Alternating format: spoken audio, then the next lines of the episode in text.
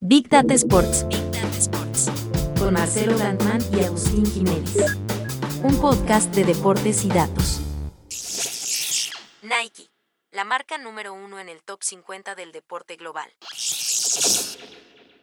Bienvenidos otra vez a un episodio de Big Data Sports y si hay algo que nos gusta con Agustín Jiménez cada vez que está a mano es repasar las famosas listas, los listados del 1 al 50, el top 10, el top 30 según sea. Me parece que es una de las cosas atractivas que tiene el deporte cuando nos toca revisar informes y datos. Y creo, Agustín, también que es algo que acompaña a Internet desde que está con nosotros, ¿no? Los 10 mejores lugares del mundo, eh, las 10 cosas que tenés que saber sobre estos temas. Creo que los listados siempre son efectivos y cuando se trata de marcas deportivas creo que a nuestro juego nos llamaron. Totalmente, Marce, eh, no es un clickbait, no le estamos vendiendo nada raro a, nuestra audiencia, sino que realmente nos gusta recorrer estos informes que, que hablan de justamente el vínculo del deporte con los negocios, con la performance, las marcas deportivas, las entidades deportivas. Y hoy tenemos uno muy interesante que, que realmente es una referencia, que ahora vamos a explicar un poquito de qué se trata, pero que nos permite un poco también bucear más del lado de las marcas. Esta vez en este episodio Tal vez no van a aparecer tantos nombres de deportistas o de equipos como, como la, en algunos últimos informes que repasamos, pero sí esto es muy importante porque todos están atentos también a cómo las marcas se involucran con el deporte, porque todos también ganan de eso, ¿no? Instituciones, clubes, federaciones, jugadores.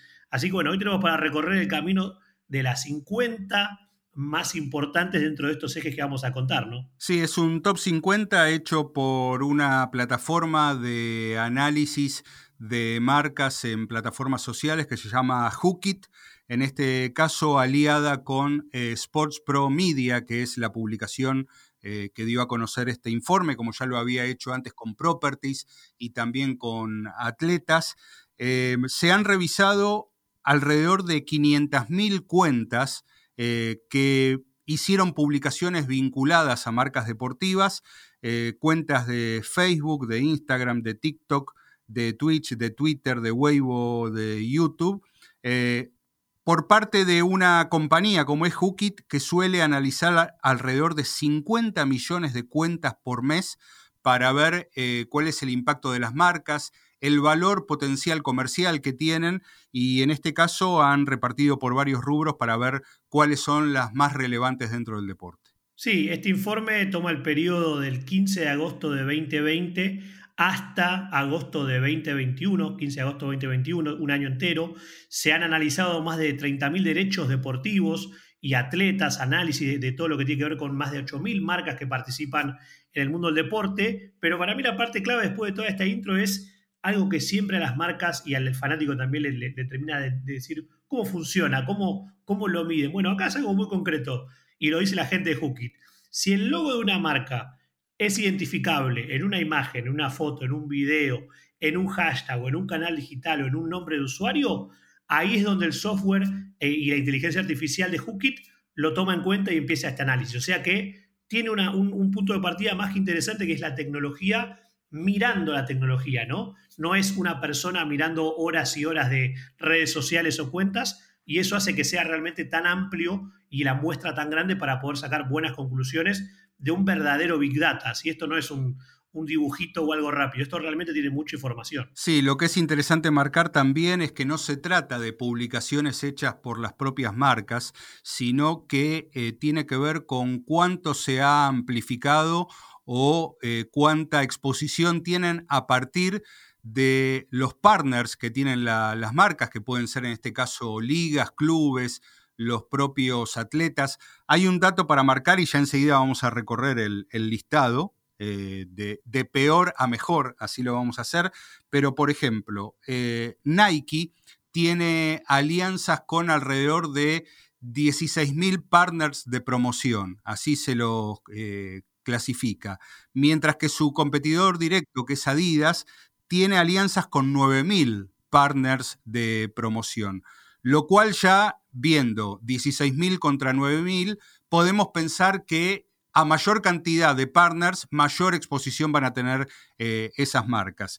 Eh, estamos hablando de no solamente la rivalidad entre dos compañías eh, de indumentaria deportiva y mucho más, sino que por otro lado estamos hablando de quienes lideraron justamente este informe. Sí, y además repasando el informe anterior, el periodo de 2019 a 2020, se mantienen 36 de los 50 puestos actuales, lo que significa que el 30% de las marcas salieron, o sea que es un número, una rotación importante. Si bien el top 3, que no lo vamos a expoliar del todo, sigue permaneciendo, eh, hubo cambios en, los primeros puestos también y bueno, tenemos para ver justamente el, ya ir con el puesto 50, Marce, para arrancar con la primera parte de este informe, ¿no? Así es, vamos a comenzar de atrás para adelante, como dijimos, eh, identificando a la marca y también al sector al que pertenece, porque ese va a ser un apartado que tocaremos. En el puesto número 50 está Rolex, que aparece en el rubro eh, Apparel and Accessories, indumentaria, apariencia más accesorios. En el puesto número 49, Etihad Airways, eh, viajes. Puesto 48, McLaren, automotriz. Puesto número 47, DHL, logística. Puesto número 46, Unicredit, de finanzas. 45, Hyundai, de automotriz. Puesto 44, Allianz, finanzas. Puesto número 43, caramba, Coca-Cola, en el rubro bebidas. Puesto número 42, Audi, automotriz. 41, Samsung, consumos electrónicos. 40, Vivo, también consumos eh, electrónicos. Puesto 39, FedEx, logística. 38 para Ferrari y 37 para Ford, las dos de automotrices. Y en el puesto número 36, Vodafone con telecomunicaciones. Para aclarar que después de esta primera parte del ranking, muchos se preguntarán, bueno, ¿cómo, ¿cómo se sacan estos porcentajes o estos números? El ranking básicamente toma una ecuación, para no irnos muy a lo técnico, pero para que la gente lo pueda, lo pueda comprender, que es el potencial valor de una marca por la calidad de promoción, y eso da como igualdad un concepto que es el sponsorship value o el valor de sponsoreo. Bueno, hay, hay muchas eh, técnicas vinculadas al mundo digital que tienen que ver con el engagement o la cantidad de, impresiones que generaron las marcas o la cantidad de promociones que generaron, pero bueno, esos son algunos de los, de los indicadores que se tomaron para esta primera parte. A mí, Marce, de, esta primer, de estos primeros que, nombraste, uno de los que más me, sorprendió, que aparece como vos creo que lo dijiste en, tu, en el tono, se entendió.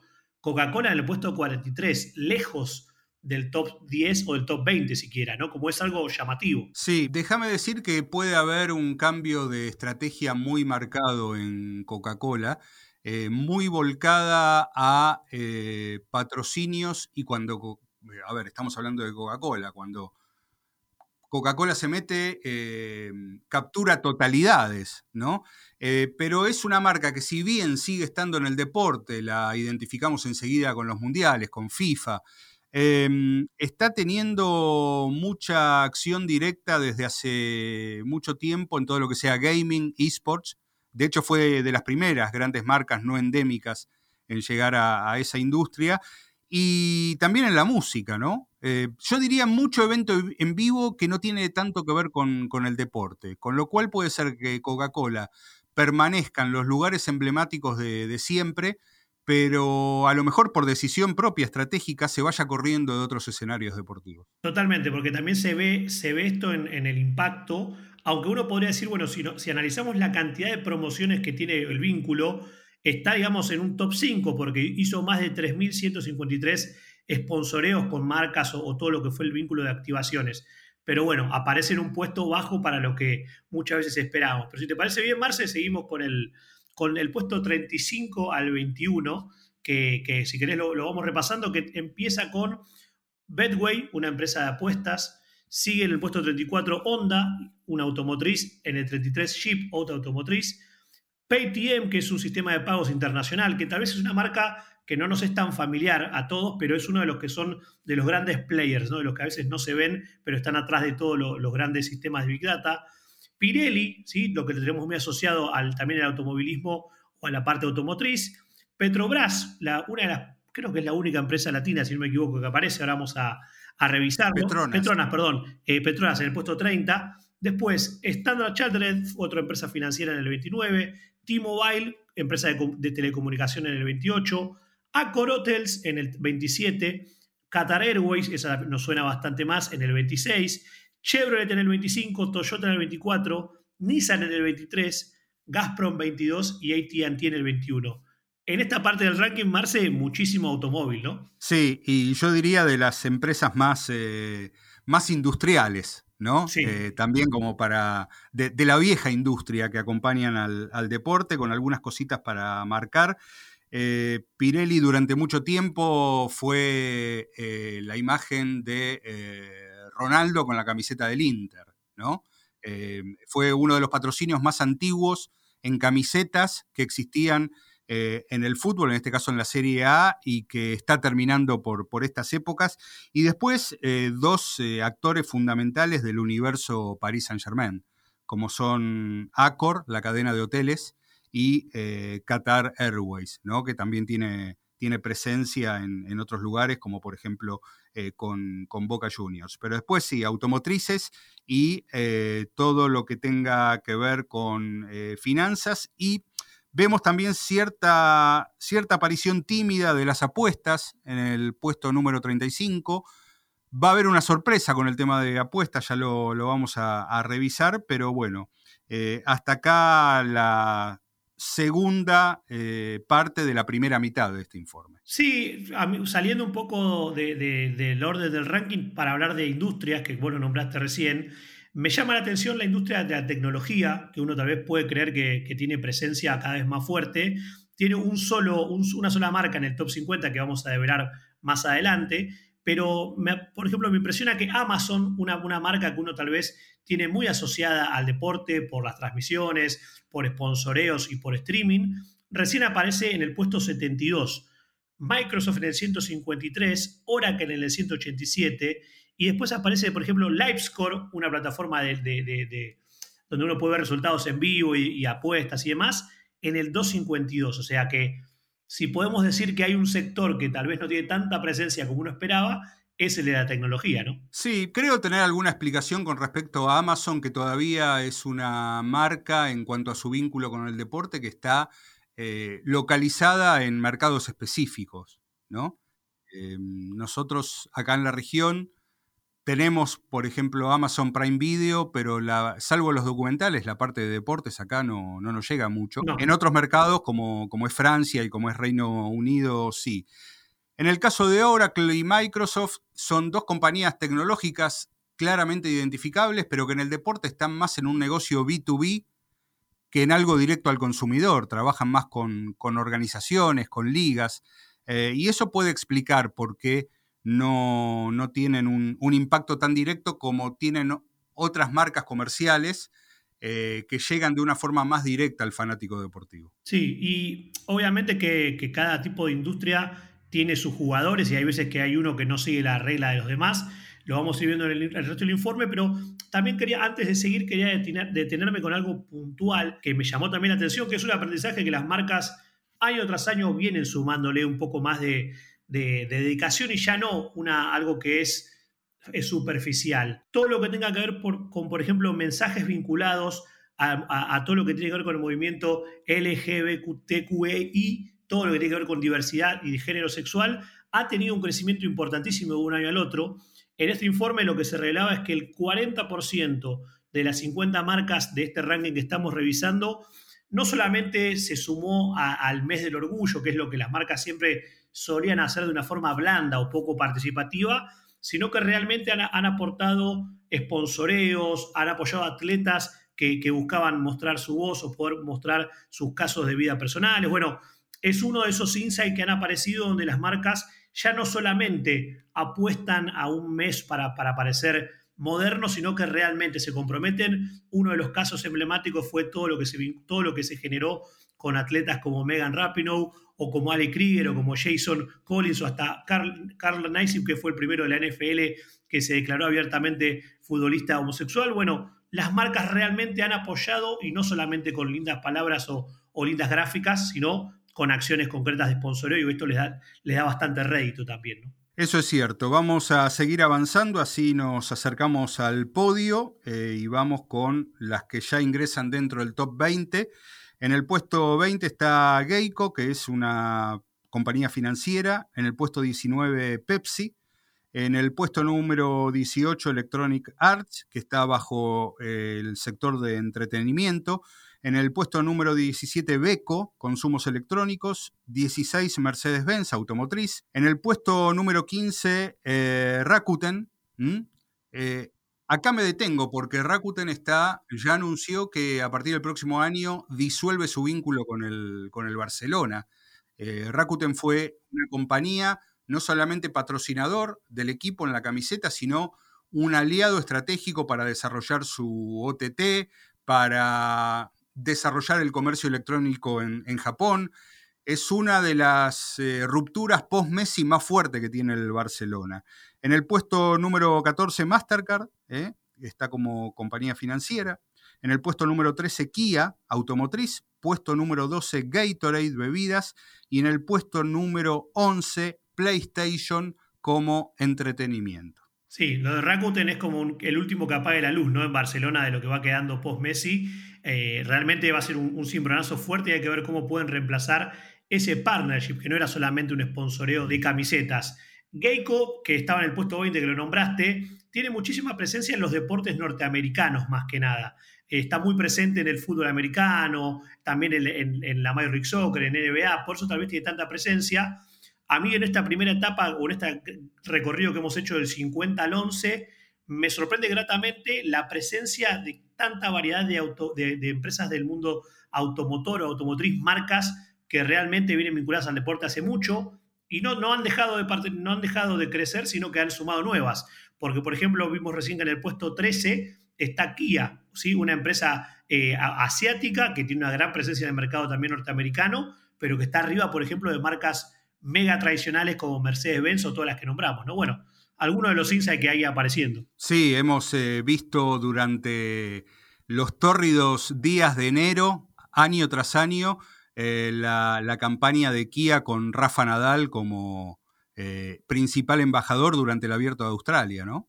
ha sido una, una, cuestión y yo creo que todavía hay mucho de residual de, de acciones que han hecho marcas y que todavía, bueno, acá no se trata solamente de lo que la gente recuerda, sino de cómo impactan las redes sociales y de ahí el, valor eh, que tienen.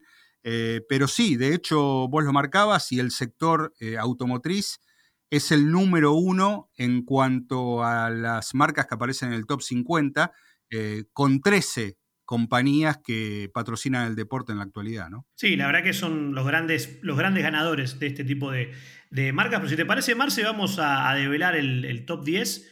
Eh, tomo la, palabra para decir, bueno, después de todo esto que recorrimos, aparece en el 10 Heineken, una cerveza internacional. La 9, que creo que para mí es la gran sorpresa de todo este ranking, que es eh, Dream Eleven, que es de apuestas deportivas, que ahora vamos a hablar de eso. Monster Energy en el puesto número 8, bebida eh, energizante muy asociada a muchos deportes, sobre todo deportes que tienen que ver con deportes modernos también, ¿no? Con el skate, con, bueno, ahora vamos a, contar un poquito más.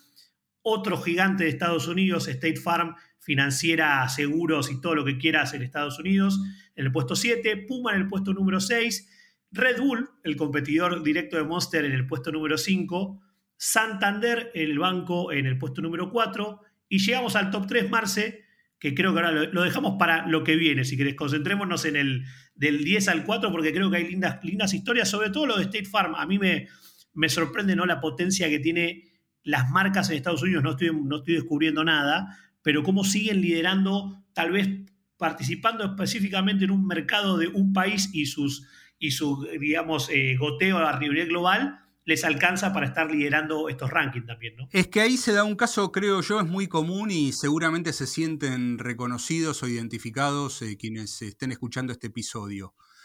State Farm. No sé muy bien qué es, pero la veo siempre en la NBA. ¿No? Sí, y, en la NFL es lo mismo, está auspicia ciertos touchdowns de los partidos grandes. No sabemos bien qué hace, pero bueno, está presente siempre y bueno, investigando un poco uno y hablando con algunos colegas que están allá, es como, una, es como un gran hermano, porque está en todo finalmente. O sea, todo lo que tenga que ver con ese mundo abstracto, finanzas, seguros, préstamos, ellos están. Pero igual creo que la gran sorpresa, más allá de esto que decíamos de State Farm, que te quería preguntar, Marce, cómo lo veas vos, es lo de Dream Eleven, ¿no? En el puesto 9, una empresa de apuestas, bueno, creo que es la gran revelación, me parece, del informe. Sí, eh, eso lo marcaba como una sorpresa cuando hablábamos de, apuestas, porque después empezamos a revisar el, listado, em, la que le sigue es Bedway, que aparece en el puesto número 35, y después empiezan a, alejarse ¿no? de, los lugares más eh, relevantes de, este ranking. Em, compañías muy conocidas, ¿no? Bwin en el puesto 121, eh, Betfair en el puesto 131, Unibet en el 102, FanDuel en el puesto número 96. Al mismo tiempo son marcas que están eh, acelerando su presencia a partir de todo lo que ahora se permite en el mercado de apuestas en Estados Unidos, que ha acelerado muchos procesos publicitarios y tecnológicos también, eh, con la caída de una ley que prohibía las apuestas deportivas en Estados Unidos desde 1992. Pero después ahí hay un mercado dividido, hay gente que eh, hace de las apuestas y de todo, toda esa parte de la industria un asunto de consumo muy importante y hay otra gente que no quiere saber nada con eso. No, tal cual. Y, a mí me, me, lleva también al puesto número 4, a Santander, ¿no? Que tal vez en este top 10 que ahora terminamos de revelar es tal vez la empresa junto a State Farm más tradicional o de industrias más duras, como puede ser la bancaria o lo financiero, que tal vez en Latinoamérica está muy, tuvo mucha relevancia su sponsoreo de la Copa Libertadores como main sponsor y de algunos otros de algunas competiciones vinculadas al fútbol que, lo han tenido en primer plano, pero me sorprende un puesto 4, ¿no? A nivel global. Eso está, está, bastante arriba para lo que yo esperaba, ¿no? Digamos. Vos sabés que a mí no tanto, a mí no me sorprende tanto. Yo creo que el, éxito de Santander es el éxito de la liga, ¿no? Como, como liga global. Estamos hablando de la Liga de España, ¿no? Eh, yo creo que em, si yo te dijera eh, a qué marca en particular asociás la Premier League, probablemente tengamos dificultades ¿no? en, poder marcarlo. O la Bundesliga, o la Serie A. Probablemente ahora que está Messi tenemos mayor rapidez para decir quién está con la League One, ¿no? Porque lo tenemos más presente. Pero hablar de, de, la liga es hablar de Santander y hablar de Santander es hablar de la liga. Eso me parece que ahí hay un caso de éxito muy notable y que justifica este puesto número 4. Sí, y te iba a decir, antes de dejarte pasar al top 3, Marce, así lo, lo, contás, esto que vos decías al final, creo que es un, un insight que las marcas, creo que lo saben, pero siempre es bueno refrescarlo, que es que las que mejor eh, sponsorship value van logrando son las que, como vos decías, se asocian a una gran liga deportiva. El ejemplo que dabas recién de, la, de Santander patrocinando la liga, eso ya te pone en un nivel de visibilidad que te va a hacer estar muy arriba este tipo de rankings, ¿no? Y ahora vamos a ver que el resto de los del top 3 tiene también esta participación. Por supuesto. En el puesto número 3 aparece Emirates, ¿sí? Eh, compañía de viajes, o está, a ver, en el rubro eh, travel. En el puesto número 2, Adidas. Y en el puesto número 1, Nike, ¿no? Em, yo te quiero decir que a mí, como embajador de la vieja guardia, todavía me pone muy contento que dentro del top 10 haya tres marcas deportivas, tres marcas endémicas del deporte. Nike, Adidas y Puma, porque más allá de que ahora son marcas que las puede usar eh, un, atleta de los Juegos Olímpicos, la puede usar un streamer, la puede utilizar un, un trapero, o cualquiera de nosotros cuando vamos a trabajar de lo que sea, me parece que el vínculo deporte con marcas deportivas muestra todavía ahí algo saludable. Sí, y el caso de Nike y de Adidas, que lo hemos, le recomendamos a quienes eh, nos están escuchando tal vez por primera vez o que están revisando lo que venimos haciendo, hemos hecho un episodio de Nike versus Adidas hace un poco, poco más de dos o tres meses, así que los invitamos a, a revisarlo. Pero lo que, tiene, lo que a mí me impresiona cada vez que hablamos de Nike es el diferencial que tiene con el segundo que es Adidas, ¿no? En este tipo de rankings, por ejemplo, el valor recibido de Nike es más del doble del segundo que es Adidas y obviamente mucho más que todos los que siguen en el ranking. También la cantidad de promociones que vos lo nombraste al principio, ¿no? Con más de 16.226 activaciones o número de promociones. Y también el tema del engagement o del impacto. O sea, casi llega, todavía le falta un poquito, pero casi que triplica en volumen de engagement a, su perseguidor más cercano que es Adidas. O sea que si tenemos que hablar del gran líder de, este tipo de, informes sigue siendo Nike por mucho. Sí, y también hay algo bastante curioso, ¿no? Con respecto a, Nike. ¿Y qué es esto? Vos antes marcabas eh, qué tipo de posteos eran analizados o cómo, por ejemplo, el 40% de las compañías eh, que están en el top 50 apoyan a la comunidad LGBT. Em, por ejemplo, el 26% de las 50 eh, son automotrices, entonces todo lo que sea eh, impulsar eh, los autos eléctricos tiene ahí un valor grande. y acá hay otra cosa, ¿no? El 54% de las marcas top 50 han hecho posteos, por ejemplo, sobre temas ambientales. Quiere decir que hay un valor intrínseco y muy, digamos, apreciado cuando las marcas sintonizan con, las causas de la época o con los reclamos de la época. Y en este sentido, Nike aparece muy presente en esto y vemos que se trata de una marca que antes representaba la incorrección política y que actualmente representa la corrección política. Sí, que son, son los nuevos tiempos, ¿no? Donde vemos cómo las marcas están empezando a entender el juego y saben que esto les da rédito, que es lo que creo que más también buscan, además de apoyar probablemente genuinamente ciertas causas o temas que, involucran a la sociedad. Pero déjame volver un segundo a Nike, porque para seguir justificando este primer puesto por lejos que tiene, son también expertos por todo lo que han generado en lograr promoción de forma directa e indirecta, que a mí me parece atrapante. Es decir, de forma directa es cuando ellos generan un contenido esponsoriado por ellos con algún atleta o algo que está justamente buscando eso. Ahora, por ejemplo, Nike aparece en cada camiseta ¿sí? de la NBA, de la NFL y en más de una docena de otras marcas, de otras ligas grandes de deporte mundial. Entonces, ¿qué significa esto? Cada vez que un jugador o un equipo publican una foto suya, ¿sí? de tu equipo, de tu jugador, lo que sea, aparece el logo de Nike de forma indirecta. Y también aparece cuando a veces hay atletas de los rivales, de Adidas o de Puma, que están con su ropa de, juego. Por ejemplo, podemos decir, Leo Messi, ¿sí? figura indiscutida de, Adidas.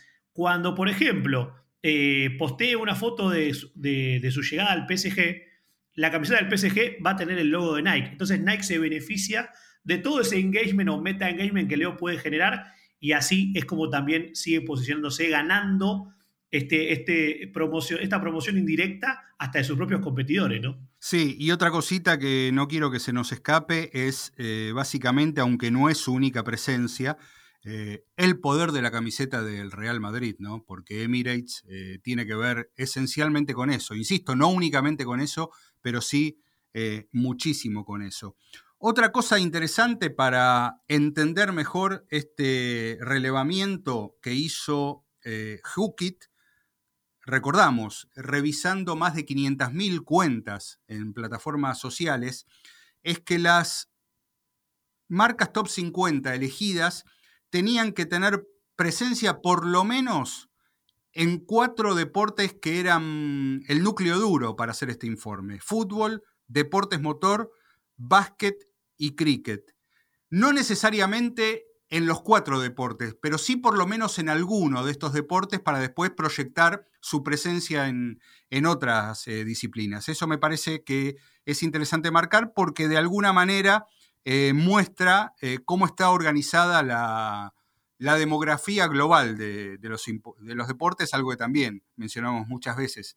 Probablemente aquí no tomemos muy en cuenta el, el cricket, pero sí lo van a hacer en Inglaterra y especialmente en la India y eso da de una, respuesta. Los otros tres sí, deportes totalmente globales. El fútbol, el básquet y los deportes motores, que pueden ser todas las categorías de automovilismo y también el, bueno, eh, el MotoGP.